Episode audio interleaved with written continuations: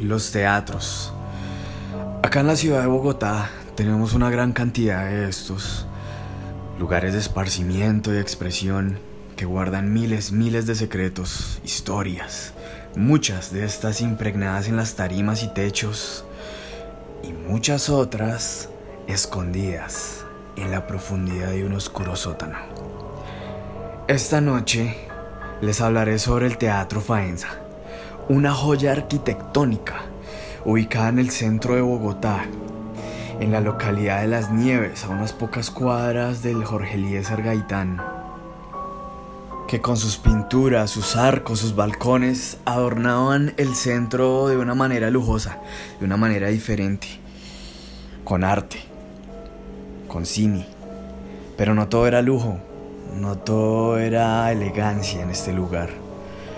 Este teatro guardó durante muchos años un secreto y uno de los descubrimientos más perturbadores en la historia de Bogotá. Esto es Horror en el Faenza, así que sean bienvenidos a mis relatos de medianoche.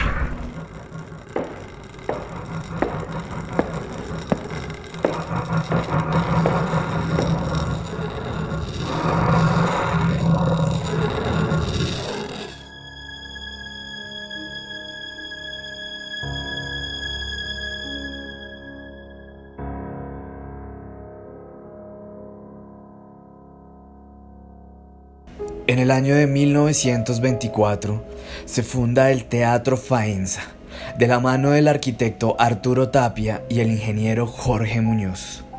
Por estas mismas calles que colindan el teatro, se paseaba la crema innata de la ciudad, con sus sombreros, sus trajes, sus coches de lujo y como siempre alardeando de sus apellidos. Pero dichosos ellos, que en los años 30 lograron ver en ese mismo teatro al gran Carlos Gardel, quien se encontraba de gira en Colombia y gira en la cual perdió la vida en la ciudad de Medellín mientras su avión intentaba despegar.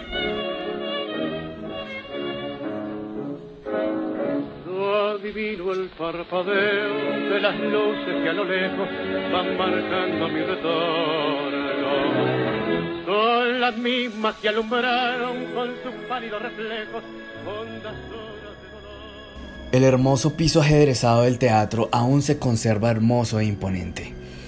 Después de unos años, las familias de estratos altos se desplazan a las afueras de Bogotá, a lo que hoy en día se conoce como la localidad de Chapinero, pero que para aquellas épocas aún no pertenecía a la capital.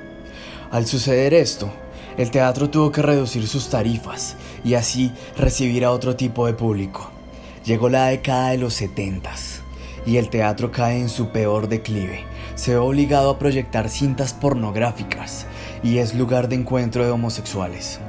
En el año 75 se declara el Teatro Faenza como monumento nacional y esto es algo que pudo salvar al teatro de su definitiva extinción. Pero realmente, ¿cuál es el misterio de este lugar? Para estas épocas de miseria en el Faenza, los vecinos del sector afirmaban escuchar gritos desgarradores provenientes del interior del teatro, pero se lo atribuían a algún ruido prófugo de alguna película proyectada en el momento.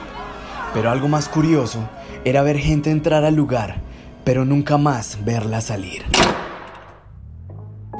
En el año 2004, la Universidad Central comienza las obras de restauración en el lugar. Los obreros encontraron ciertas cosas escondidas, como por ejemplo unas cartas de amor que estaban escondidas junto al proyector, mm, con una caligrafía perfecta y que databan de unos 80 años, unas obras de arte evaluadas en mucho dinero, pero lo que realmente los perturbó fue un sótano. Cuando llegaron al sótano, descendieron y encontraron unos elementos de tortura. Y algunos dicen que encontraron algunas cámaras de la época. Así que atando cabos, se puede decir que en los años 70 y 80, en el sótano del Faenza, en la ciudad de Bogotá, se grababa cine snuff.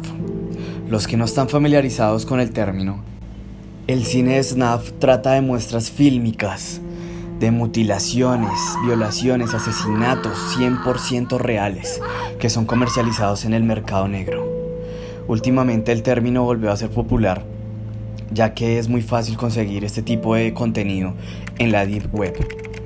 Así que tengan cuidado cuando anden a solas por la ciudad, no sea que terminen en el frío sótano de un antiguo teatro, rodeados por cámaras, a punto de interpretar el papel de sus vidas.